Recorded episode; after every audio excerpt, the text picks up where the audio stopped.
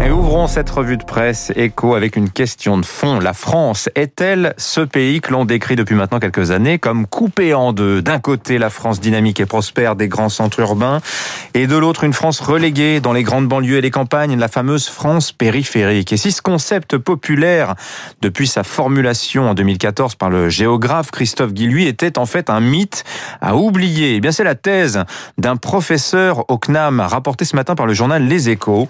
Le concept de la fracture territoriale a fait florès, mais il y a un problème, estime Laurent Davésy, le fameux professeur au CNAM. Trois arguments selon lui. Le premier, bah, c'est un rappel tout simple. Les grandes fractures sociales, on les trouve en fait surtout dans les zones urbaines qui concentrent les plus fortes poches de pauvreté.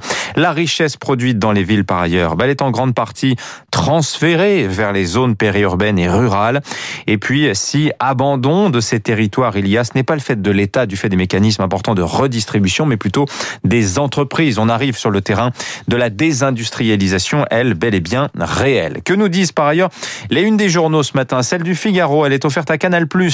Après avoir engagé un bras de fer avec la Ligue 1 de football, son patron, Maxime Saada, délivre ce matin un ultimatum au cinéma français qui est sur le point de se jeter dans les bras des grandes plateformes.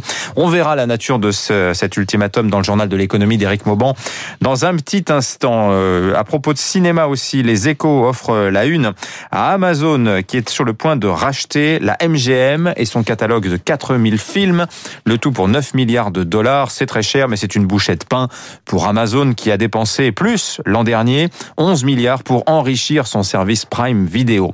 Les autres titres échos ce matin, l'opinion souligne lui le paradoxe français en matière de souveraineté alimentaire, hein, cette souveraineté si chèrement acquise dans les années 60 grâce au plan d'Edgar Pisani. La voilà aujourd'hui menacée. La France importe 60% de ses fruits, 40% de ses légumes, le tiers de ses volailles. Or, le pays est en train de saboter tous ses points forts du champ à l'usine en surréglementant. Autre paradoxe, et on s'arrêtera là ce matin, L'Europe veut de l'hydrogène vert, 10 millions de tonnes par an en 2030, hein, c'est l'objectif de la Commission européenne, mais pas question de le produire avec du nucléaire. Mais oui, pour faire de l'hydrogène, il faut de l'électricité, il faut la faire passer dans de l'eau. Il faudrait ainsi 150 000 éoliennes ou 800 000 hectares de panneaux solaires, des chiffres aberrants, estime Gérard Longuet, le sénateur de la Meuse, dans un rapport publié euh, ces jours-ci. 6h39, le journal de